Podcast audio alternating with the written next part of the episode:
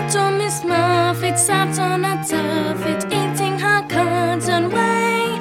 There came a big spider who sat down beside her and frightened Miss Muffet away.